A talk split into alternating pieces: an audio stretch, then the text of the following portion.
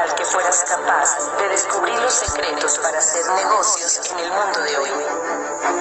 Imagínate conocer lo que saben los ricos acerca del dinero que la clase media nunca llega a entender. Somos una organización que te propone una vida diferente. Creemos en el emprendimiento y el desarrollo humano a través de una educación real para el mundo de hoy. No elegimos a los más entrenados. Entrenamos a los elegidos. El Instituto de Negocios Samway presenta al siguiente orador, quien compartirá contigo su experiencia personal. Esperamos que te resulte útil en el desarrollo de tu negocio. ¿Contentos, verdad? ¿Soñando, emocionados? Vale. Voy a contarles esta noche, esa es muy, esta es la parte de, la convención que a todos los que venimos por primera vez y los que siempre creemos en la promesa del negocio de Amway, nos impacta. Y es cómo una persona entra al negocio, quién la invita, por qué antes no había entrado, por qué duró tanto tiempo por fuera y qué era lo que pasaba en el coco, qué era lo que ahí adentro pasaba, qué sabía y por qué yo no hacía esto antes. Desde que yo estoy en el negocio, siempre la historia que yo había contado, desde que yo califiqué Esmeralda y Diamante, era una historia un poquito, eh, pues, a partir de que la gente sabe que yo era rector de una universidad, ¿verdad que sí? La mayoría de la gente ha oído la historia y dice, ah, pues eres el rector de una universidad. Y pues claro, se le hizo fácil hacer esto. Porque seguramente todo el mundo quería entrar con él y seguramente tenía mucha influencia y seguramente pues la gente corrió a buscarlo y auspició a los alumnos y a los profesores y tácate se hizo diamante. Por eso es muy importante lo que yo les voy a contar esa noche, porque ¿de dónde se me ocurrió contarte lo que te voy a contar esta noche? Se me ocurrió de ahora en octubre, más o menos, o en octubre del año pasado, después de que calificamos a este nivel, eh, Amway, que es absolutamente bondadosa en, reconocer el esfuerzo, porque realmente es una compañía cuyo principio, uno de los principios, anoche hablamos de la esperanza un poco, y otro de los principios que ellos tienen es el reconocimiento. El reconocimiento. Les quiero contar que cuando yo califiqué plata, plata en el negocio de Amway, que fue más o menos a los seis meses de haber ingresado al negocio, cinco seis meses, en una universidad donde se hacía el seminario de, los, de líderes, el que ustedes hacen cada mes, yo fui reconocido como plata. 600 personas se pusieron de pie a aplaudir emocionadas y una esmeralda local de allí me presentó que yo había llegado a plata y la gente emocionada aplaudía. Y en un instante pasó por mi mente la imagen de cuando yo era rector, que lo había dado todo, que había trabajado 10 años, había hecho proyectos, había trasnochado haciendo proyectos, había impulsado proyectos y procesos. Y una de las cosas más interesantes que había hecho, en la junta directiva de la universidad, alguien dijo, démosle una mención de honor al rector por ese trabajo que ha hecho. Y uno de los dueños dijo, no estoy de acuerdo, para eso se le paga. Y en ese momento yo estaba en la tarima recibiendo el reconocimiento de plata en el negocio de Amway en cinco meses después de haber ingresado. Y 600 personas se ponían de pie a reconocer un esfuerzo realmente pequeño. Y eso me capturó el alma. Por eso es un principio del negocio de Amway, el reconocimiento. Tú no te explicas qué es lo que pasa por dentro, pero ese día yo dije, wow, esto vale la pena. Esto vale la pena. Qué hermoso esto que la gente se alegre porque tú triunfas. Entonces Amway en octubre eh, me hizo una invitación para que llevara a un grupo, pues a la gente que yo quisiera de mi familia, a Michigan, y envió un jet privado a recogernos para llevarnos a la casa matriz, al ser como una especie de reconocimiento por haber llegado a embajador Corona. Y mandaron pues el jet de Doc de voz y pues una cosa increíble y una atención extraordinaria allá. Y en uno de los eventos que tuvimos allí dentro del corporativo, hubo uno de los eventos era como una rueda de prensa, eh, donde, pues así como estoy yo ahora, entonces eh, habían gerentes de varios continentes y, personas importantes del negocio de Amway y me preguntaban cosas y yo les respondía y como para conocer un poquito la persona que había llegado a ese nivel. Entonces una de las personas me dijo, tú has llegado al nivel de embajador Corona en un lapso de unos 10 años, lo cual es muy importante para Amway porque es la tasa más o menos en promedio que, se da en Asia. Entonces como que me hacían notar, y tú, latinoamericano, raro. De verdad que uno, es como eso lo que le quieren decir, ¿me entiende? Qué, raro tú, latino, y estás llegando a una tasa que más o menos es la que usan los asiáticos.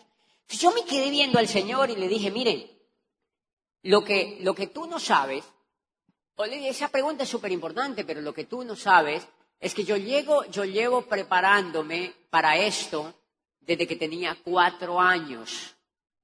O sea que son más de 40 años preparándome para llegar a lo que he llegado. Y eso es lo que te quiero contar esa noche. O sea que no es desde rector de la universidad, es desde mucho, mucho, mucho, mucho antes. Mire, mi hermano y yo, nosotros somos dos hermanos, mi hermano y yo nacimos en una casita chiquitita, de moñiga de vaca. No sé cómo se dice aquí. Caquita de vaca, ¿me entiendes? O sea, las paredes las hacían de eso. Era como el, como el pegamento de los ladrillos y la gente de, de, ciertas partes en los campos construían así sus casas. En esa casa nosotros vivíamos cuando estábamos chiquititos y a la edad de seis años yo fui a la escuela y por eso se presentó ahí un tablero, es el original, yo voy a la escuela y me empiezan a, enseñar las vocales y yo era tan inquieto que yo sentí la necesidad de enseñarle lo que aprendía en la escuela el día anterior a los niñitos chiquitos que estaban más chiquitos que yo y entonces no lo recibían en la escuela. Entonces yo no sé, yo iba de casa en casa y le decía, oye Camilo, quiero que a mi casa para enseñarte lo que aprendí ayer en la escuela.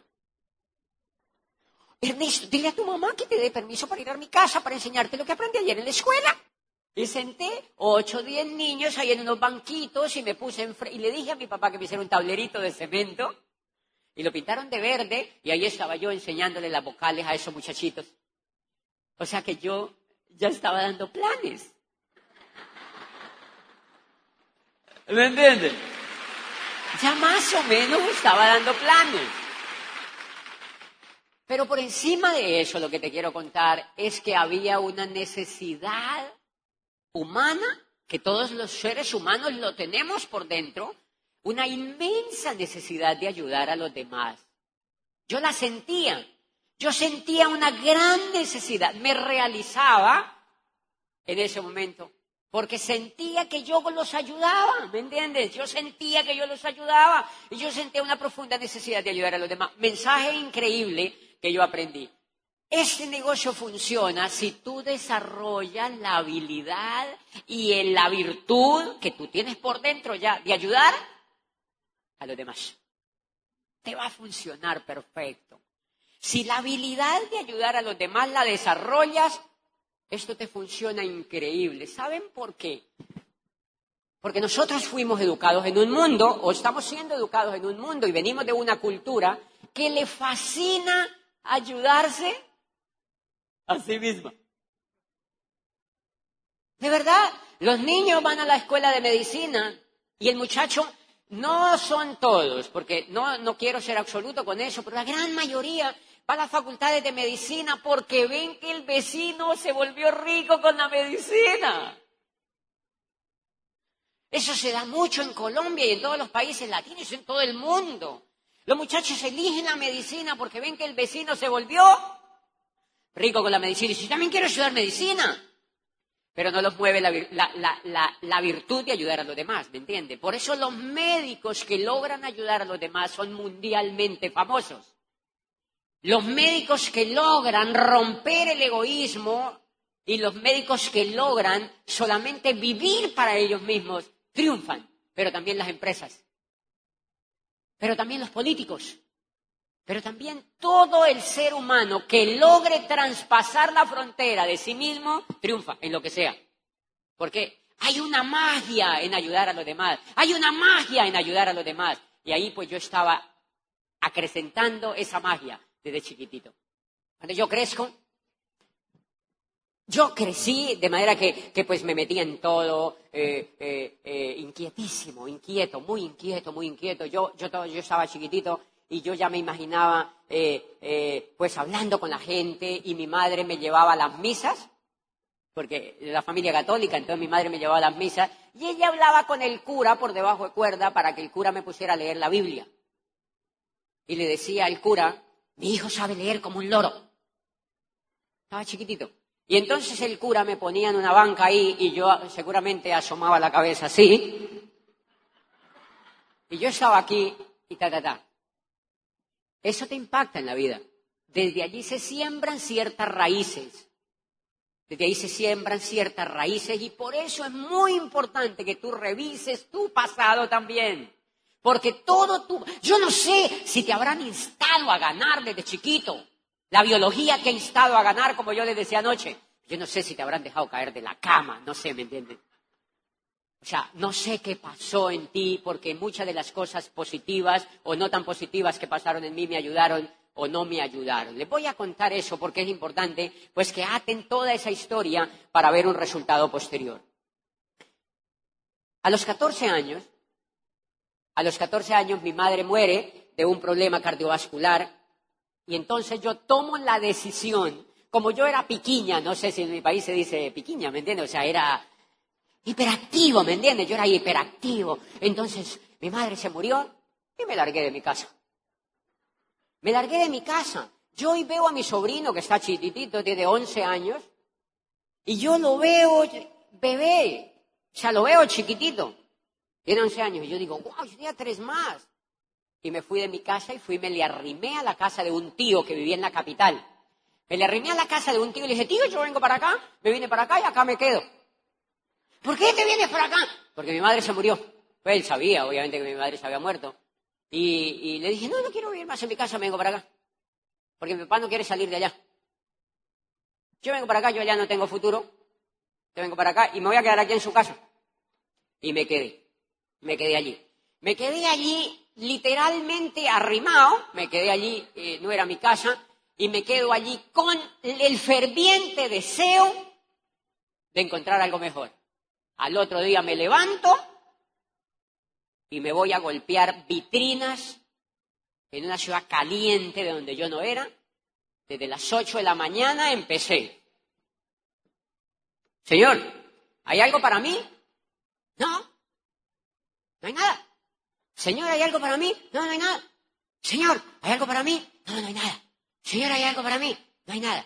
Señor, ¿hay algo para mí? No hay nada. 14 años. Señor, ¿hay algo para mí? No, no hay nada. Señor, ¿hay algo para mí? No, no hay nada.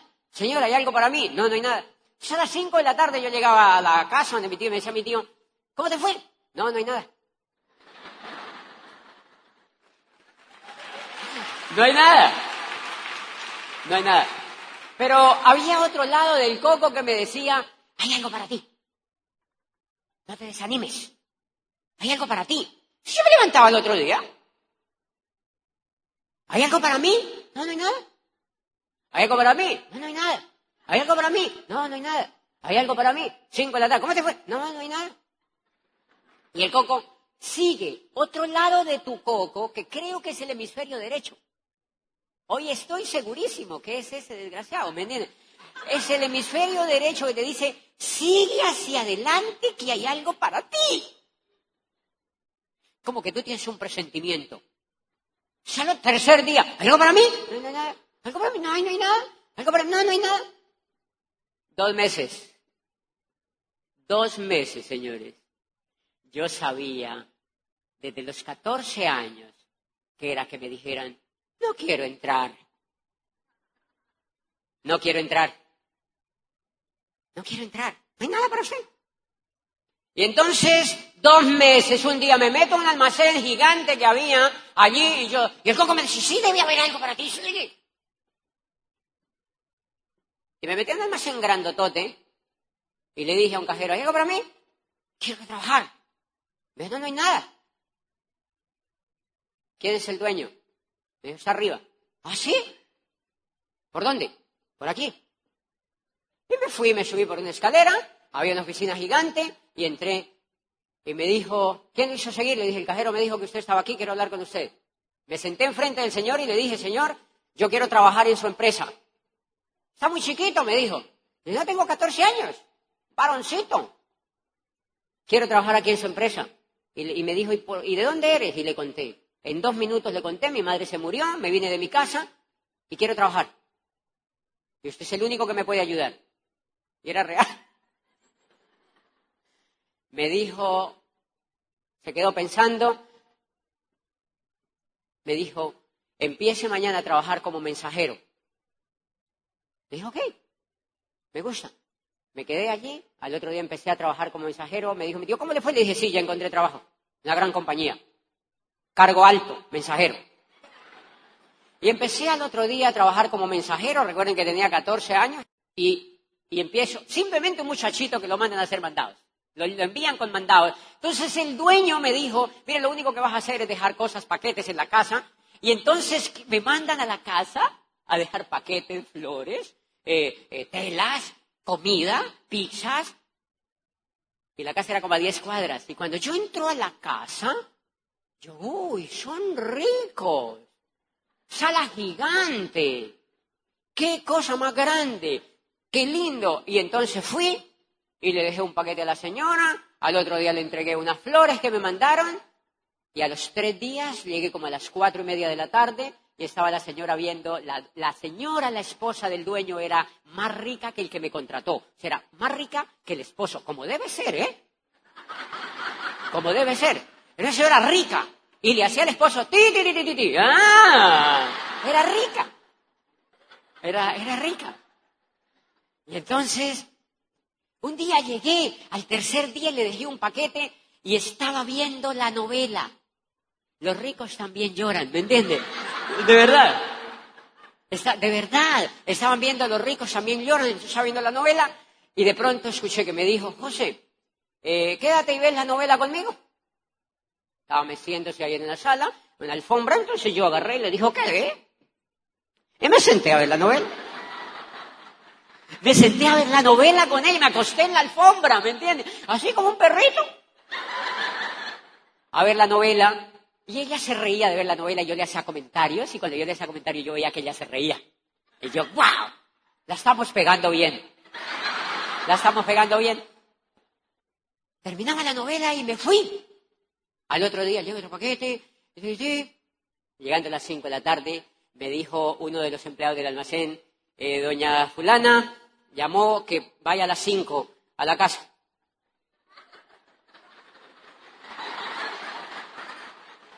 Y yo, no, quiere ver la novela conmigo.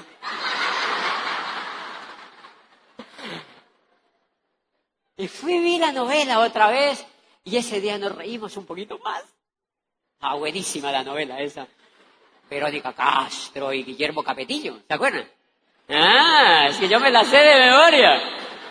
Era linda Verónica, es linda todavía. Y entonces nos reíamos allí y de pronto, pues al otro día, eh, eh, que vaya a la casa a las cinco, y yo, ah, no puede vivir sin mí, ya no. O sea, la señora no puede ver la novela sin mí. Y me fui otra vez una semana entera viendo allá la novela a las cinco. Los empleados del dichoso almacén sentían celitos. Envidiecita, ¿me entiendes? Así como, ¿y, y, y este por qué? O sea, a los ocho días me dijo, ¿tú dónde vives? Yo le dije, yo vivo donde mi tío. ¿En qué barrio es? Tal barrio. ¿Tal barrio? Le dije, sí, yo vivo allá. Para mí, el barrio bueno era igual al barrio malo. Yo no sabía, para mí todo era bueno porque, pues, me imagínate de dónde yo iba. Un techo era un palacio para mí. De manera que yo no era, no andaba buscando más. Y entonces me dijo, tráete la cobija para acá, vente para acá. Aquí hay un cuarto para ti. Vente para aquí, para acá, para que no tengas que andar viniéndote todos los días a ver la novela y yo. Qué interesante. Qué buen coco tiene usted, señora. No, verdad, verdad. Entonces le dije, claro, yo vengo para acá. Ok.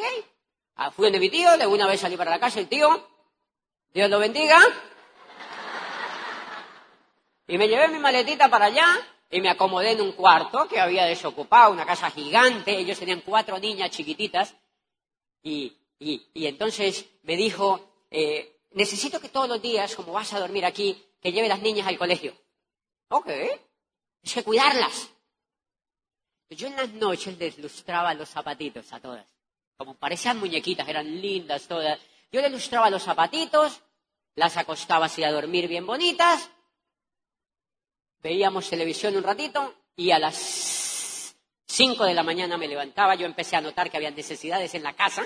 A las cinco de la mañana me levantaba porque no era mi casa, ¿me entienden? Yo me levantaba a las cinco de la mañana em, tenían perros. Me levantaba a lavar el pompis de los perros. Una manguera así. Y dejaba eso brillante. Eso me ayudó a pulir el carácter. Y entonces lavaba todo eso, seis de la mañana, salía con las cuatro niñas al colegio, iba y las dejaba pues a, a, la escuela, al colegio, de la llevaba, era una salchichería cara, vienesa, ¿me entienden? Entonces, era carísima allí. Y le dejaba ya a las niñas. Y cuando llegaba, yo empezaba, entonces, para es un resumen, eh, tenía que, tenía no. Bueno, sí tenía. Aunque no me obligaban, pero yo empecé a descubrir la necesidad. Que cuando un almacén en esa casa, enfrente había otro local grandotote, yo eh, terminaba de llegar al colegio y me ponía a trapear todo ese almacén porque me lo pidieron. Era más o menos como de esta ala de aquí hasta allá, hasta el fondo.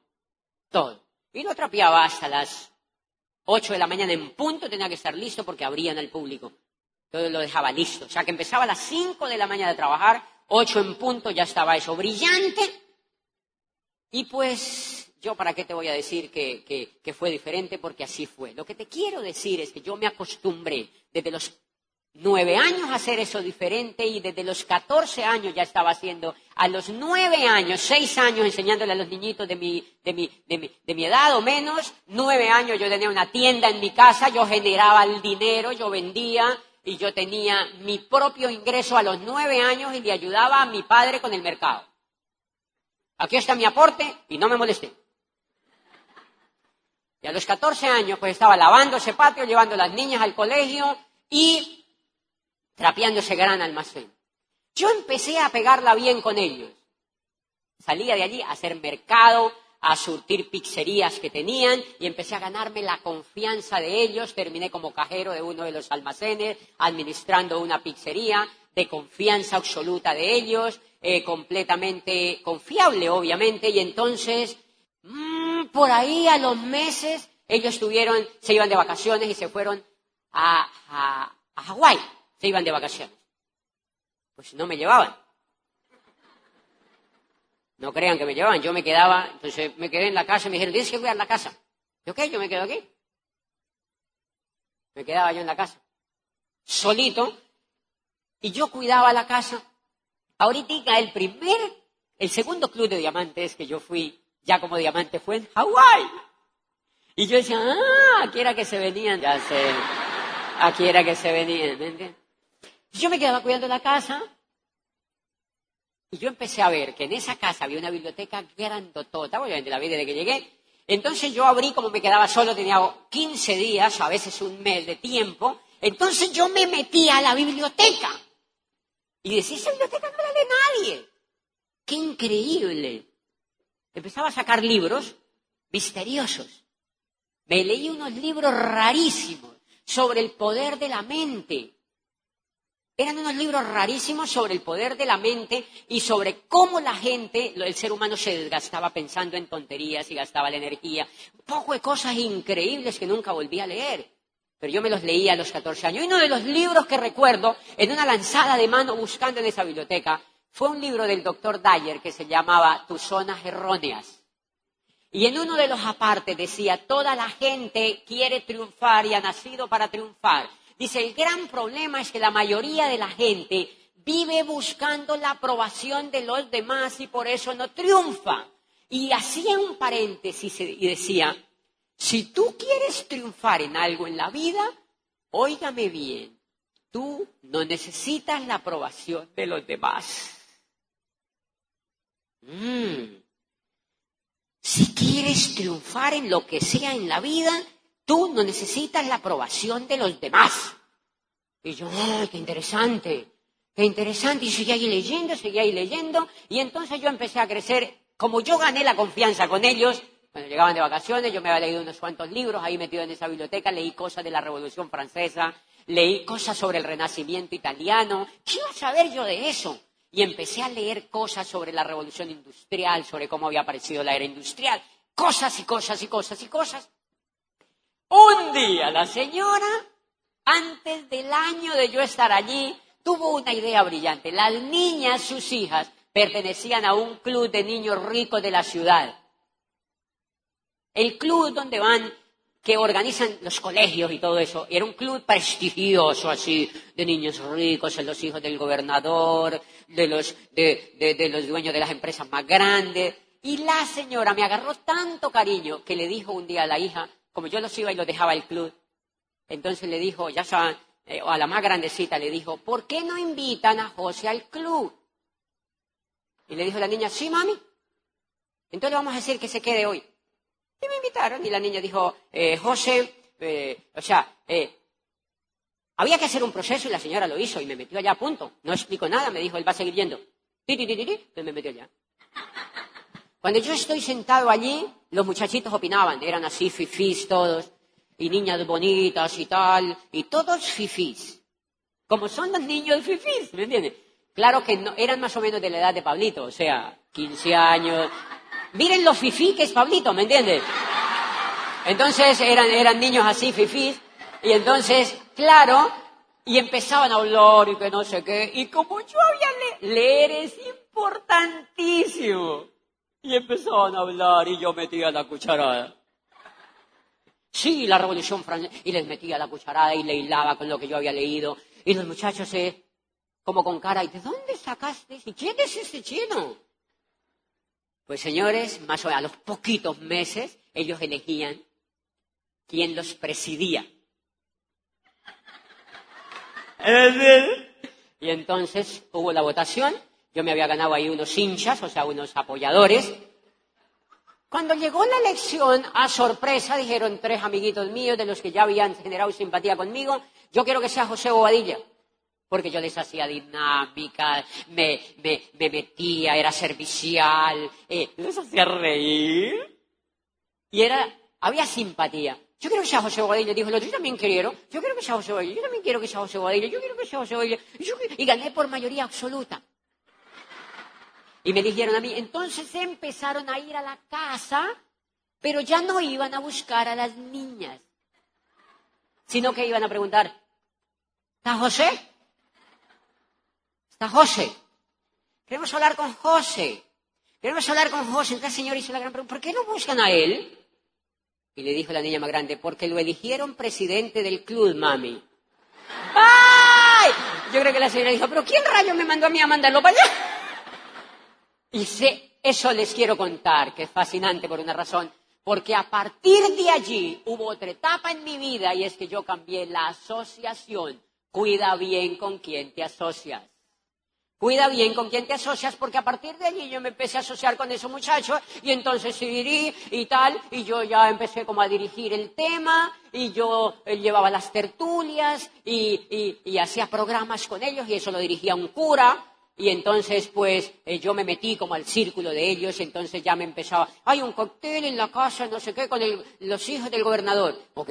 El presidente es el primero. Gracias. Y allí está. ¿Qué rayos les importaba a ellos de dónde había salido yo? No sé si me entienden. Lo que importa es lo que hay por dentro del ser humano, no de dónde viene, ¿me entienden? No importa de dónde viene la persona, lo importante es que ha avanzado, qué sueño tiene. Y entonces pues así me empezaron a invitar a cumpleaños y cumpleaños y cumpleaños. Y llegó el momento en que yo prácticamente ya no trabajaba. Porque no me veían ni en pintura ya. Y entonces ya la señora empezó como a chocarse un poco. Me dijo, tú no vienes. Y yo, soy muy famoso ya. O sea, estoy cumpliendo misiones diplomáticas. O sea, Pero fue lindo el tema, fue lindo, mire, fue lindo, fue lindo, porque termino el bachillerato y los muchachos eran más o menos más chiquitos, también terminan, y todos empiezan a preguntarte, a preguntarse, ¿qué vamos a estudiar? ¿Qué vamos a estudiar? ¿Qué vamos a estudiar? ¿Qué vamos a estudiar? Entonces, claro, como eran niños ricos, más que todo, de, ese medio, entonces decían, yo me voy para Londres, yo me voy para Chicago, yo me voy para Bogotá, para la Universidad de los Andes, yo me voy para el Externado de Colombia, yo me voy para Houston, yo me voy para no sé qué. Sí, sí, ¿yo para dónde me voy? O sea, ¿yo para dónde rayos me voy? Pues han de creer que desde que yo le enseñaba a los niños chiquitos y desde que yo empezaba a crecer, el himno de mi país me parecía fantástico y, cuando sonaba el himno de mi país a mí me encantaba y entonces con el trabajo que yo hice con los jóvenes, empecé a tener el sueño de que yo quería ser presidente de mi país. Yo dije, ¿y por qué no? Si todos estos niños ricos me dijeron que yo fuera su presidente, es sino elevarlo al país.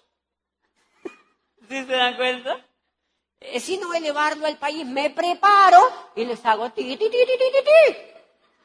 Y me van a elegir porque tengo pasión. Adivinen qué se necesita para triunfar. Pasión, ¿me entiendes? ¿Saben por qué? Porque la mayoría de la gente no se apasiona. La mayoría de la gente no se apasiona. Y si tú te apasionas, pues triunfas porque la mayoría de la gente no se apasiona. Empecé a sentir la necesidad. Yo quiero ser presidente del país. Entonces, cuando todos se preguntaban, ¿yo qué voy a estudiar? ¿Yo qué voy a estudiar? ¿Yo me voy para no sé dónde?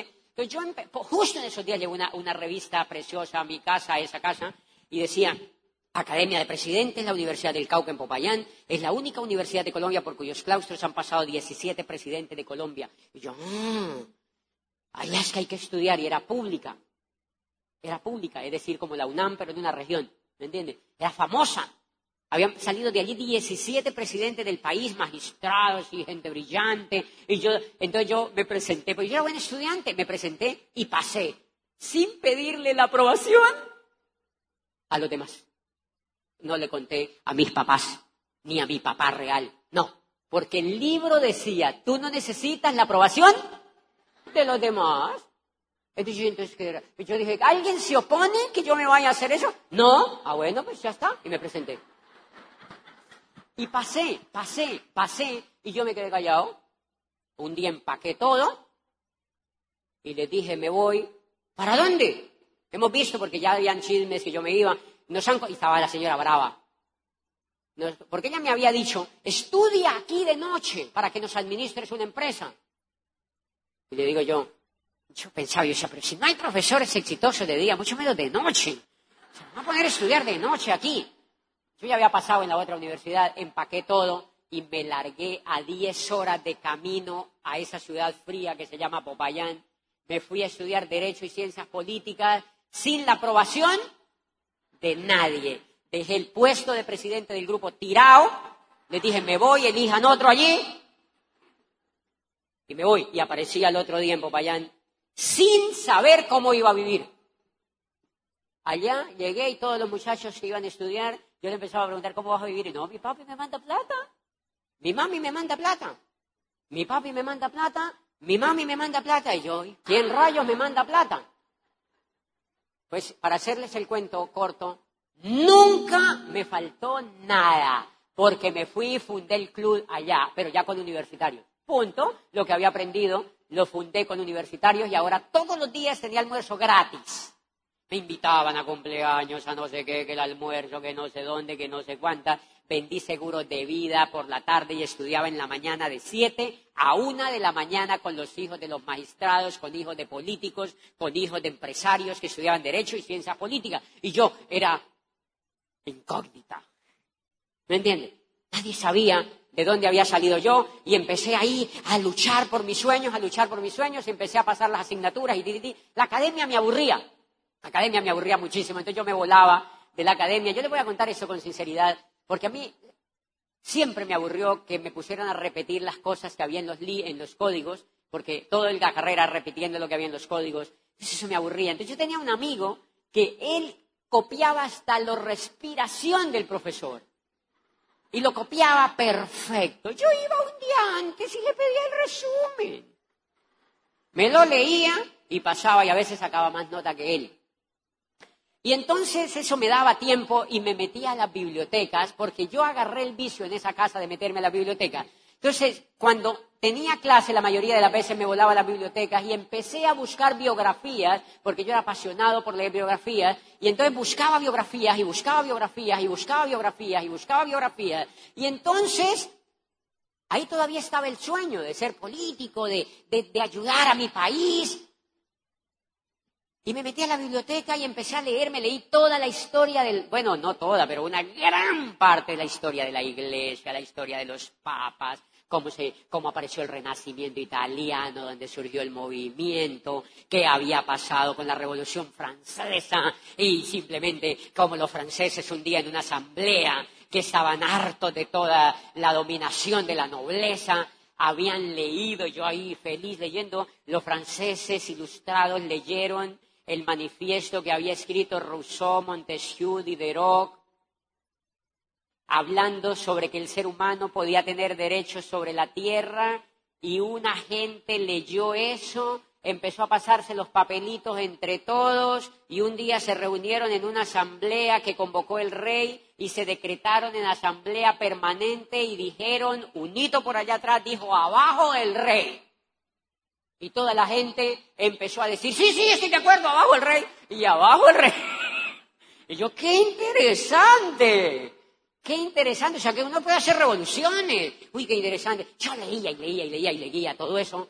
Y un día empecé a ver, bueno, quiénes han transformado el mundo y quiénes han transformado Colombia. Y me encontré con una biografía de un argentino que escribía sobre un niño que había nacido en un pueblo polvoriento al norte de mi país que se llama el Magdalena. Y el pueblito se llama Aracataca. Es un pueblo diminuto de 5.000 habitantes donde el sol entra de pura chiripa, ¿me entiendes? O sea, entra porque le toca. Es un pueblo chiquitito, caliente y muy, muy humilde. Y allí nace, dice el biógrafo, un niño que quería ser el mejor escritor del mundo. Su sueño era ser el mejor escritor del mundo, dice, y escribió y escribió y escribió y escribió sin ningún éxito. Su padre lo obligó a entrar a una universidad a estudiar Derecho y Ciencias Políticas, becado.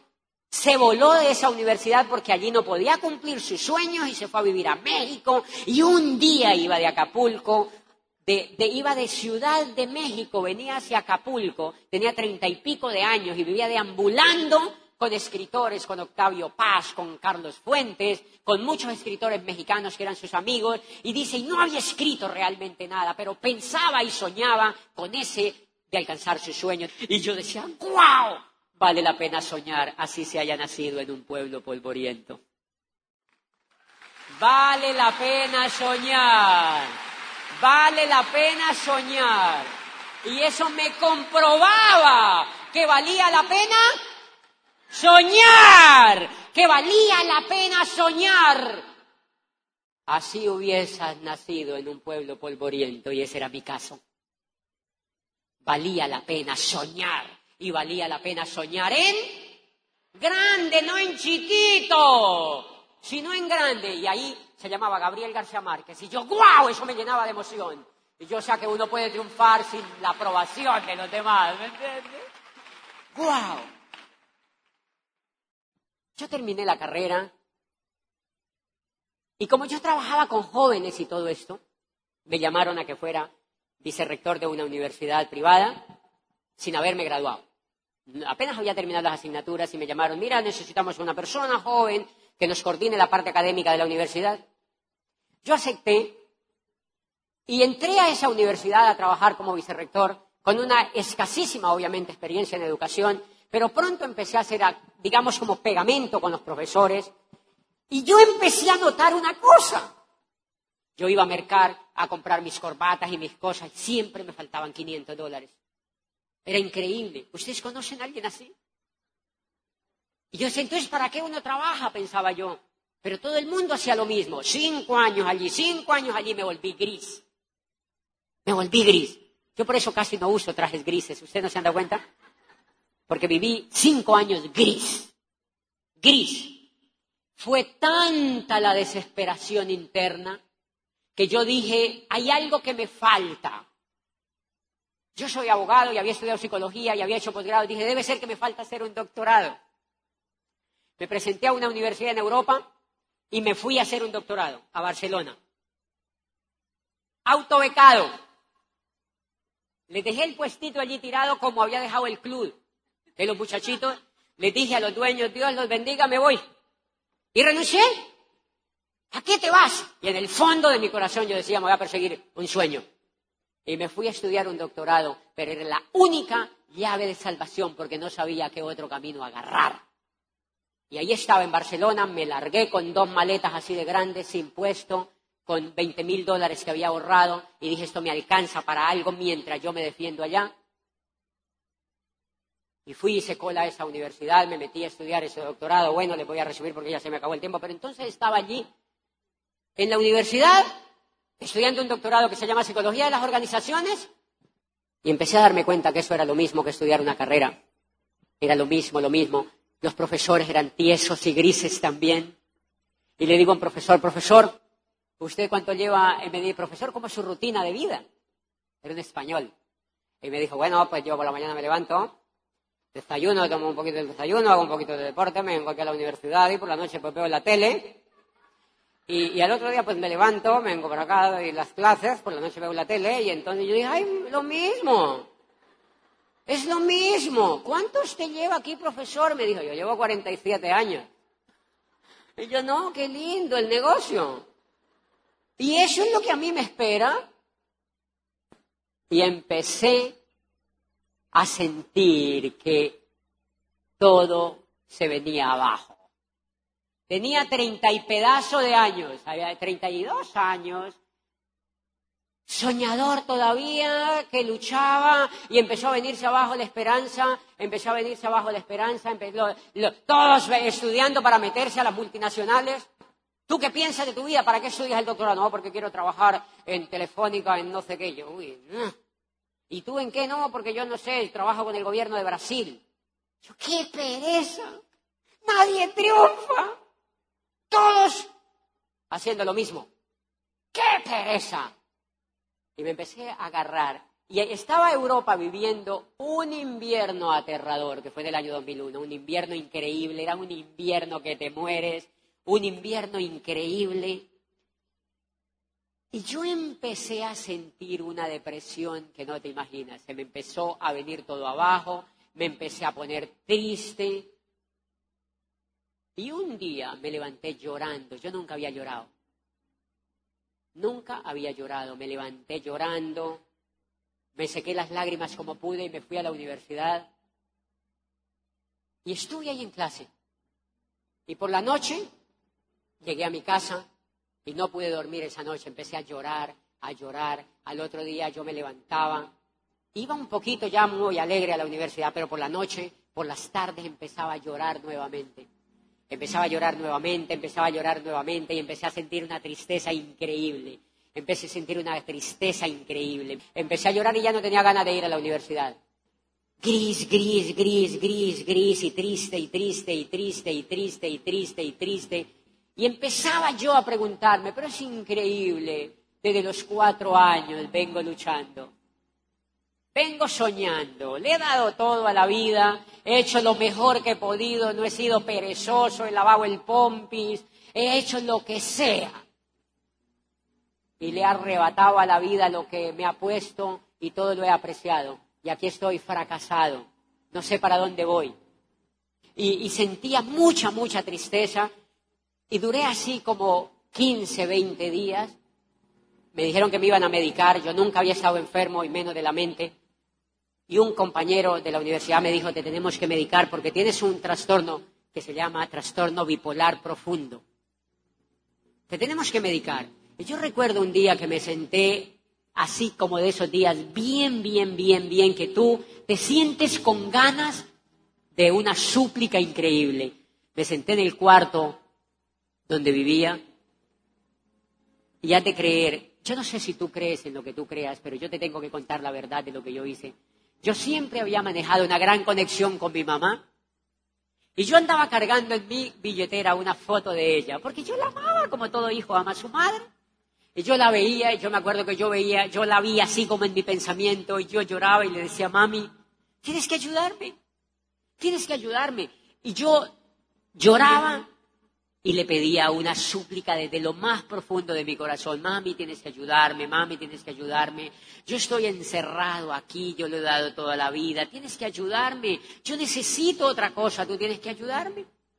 Yo recuerdo que cuando me dijeron que me iba a medicar, que me iban a medicar, tomé, yo no sé de dónde saqué fuerzas y tomé la decisión de regresarme para Colombia de nuevo de regresarme para Colombia de nuevo.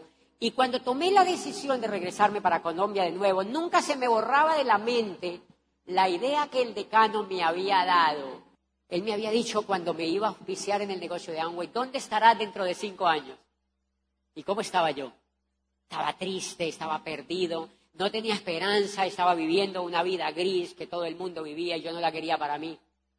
Y entonces yo me acordé de la palabra Amway, y yo vivía ahí en Barcelona, y yo decía, ¿qué tal que eso que decía el decano fuera cierto? Allí decían que uno podía cumplir los sueños. Y agarré el directorio de Barcelona, de España, y busqué Amway España, y justo quedaba ahí en Barcelona.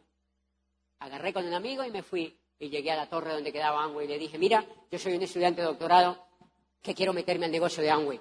Y me dijo la, la muchacha que atendía en servicio al cliente, me dijo, claro, no sé qué y tal, tal. Y yo le dije, yo quiero que me comunique con la persona más exitosa que hay aquí en España para yo entrar. Yo quería que me comunicaran con Miguel Aguado, ¿me entiendes? O con alguien así. Yo no lo conocía, pero yo me imaginaba que había alguien interesantísimo allí.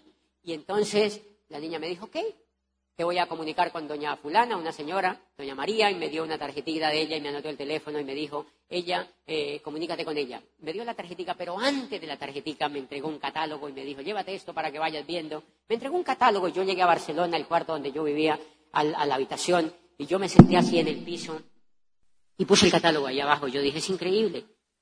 Abogado, periodista, rector de una universidad, estudiante de doctorado, yo veía en el catálogo crema de dientes, cepillos, champú, desodorante, jabón para lavar la ropa. Y entonces yo veía eso y yo decía, es increíble, después de todo lo que he volteado y estoy a punto de meterme a la venta por catálogo. Qué bajo he caído. Te lo juro, o sea, yo decía increíble, o sea, ¿dónde he caído? Por eso yo entiendo a los nuevos. No te vas a rajar hasta que no entiendas. Porque la mayoría de la gente lo que ve es los jabones, pero no ve la libertad. La mayoría de la gente el coco le da para ver los jabones, pero no ve la libertad. Yo allí estaba dando, viendo solamente los jabones. Y entonces, yo no sé de dónde saqué fuerza, llamé a la señora Doña María, yo soy estudiante de doctorado, y soy aquí, le digo, ah". Doña María a las cinco de la tarde estaba en un, rincón ahí en Barcelona y me contó, yo no me qué ese muñeco me hizo. Lo cierto es que yo aparecí en la casa de ella. Era una viejita, una señora queridísima, me presentó a su esposo y a sus hijos, y el esposo era como muy apasionado con el negocio y entonces ellos me mostraban una página de internet y yo veía en la página jabones, desodorante, champú, crema de dientes y yo decía, ¿cómo será esto? Entonces cada que yo iba me entregaban cacahuates y yo comía cacahuates. Yo duré como ocho días yendo todos los días y me daban cacahuates y yo comía cacahuates y me mostraban la página. Y yo decía, ¿será que esto se hace comiendo cacahuates? O sea, yo no sabía qué más era. Pero el señor, el esposo se acercaba y me decía, esto aquí en España va a explotar.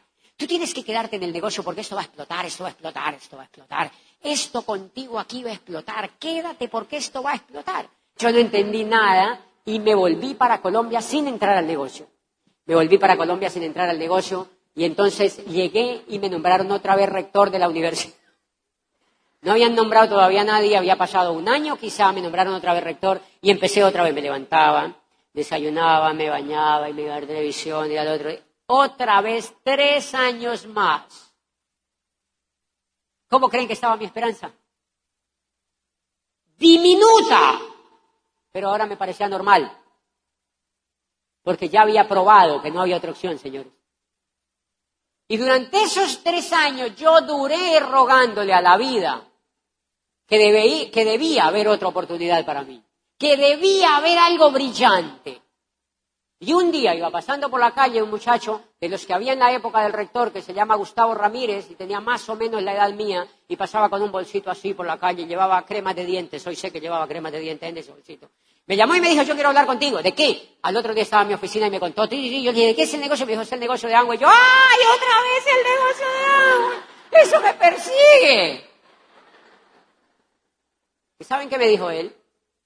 Me dijo, tú te puedes hacer diamante en ese negocio y, y si te haces diamante, empiezas a cumplir tus sueños y te van a invitar por el mundo entero a que ayudes a otros porque tú no has entendido el negocio. Y a mí se me iluminó el bombillo y yo le dije, ¿cómo eso? Mostrame más. Y me entregó un CD, un casecito así, cassette, que era de un muchachito que había calificado al nivel de diamante en Colombia y se llamaba Primer Diamante en Colombia. Y el muchachito tenía 21 años, en ese momento 25 y había llegado a diamante.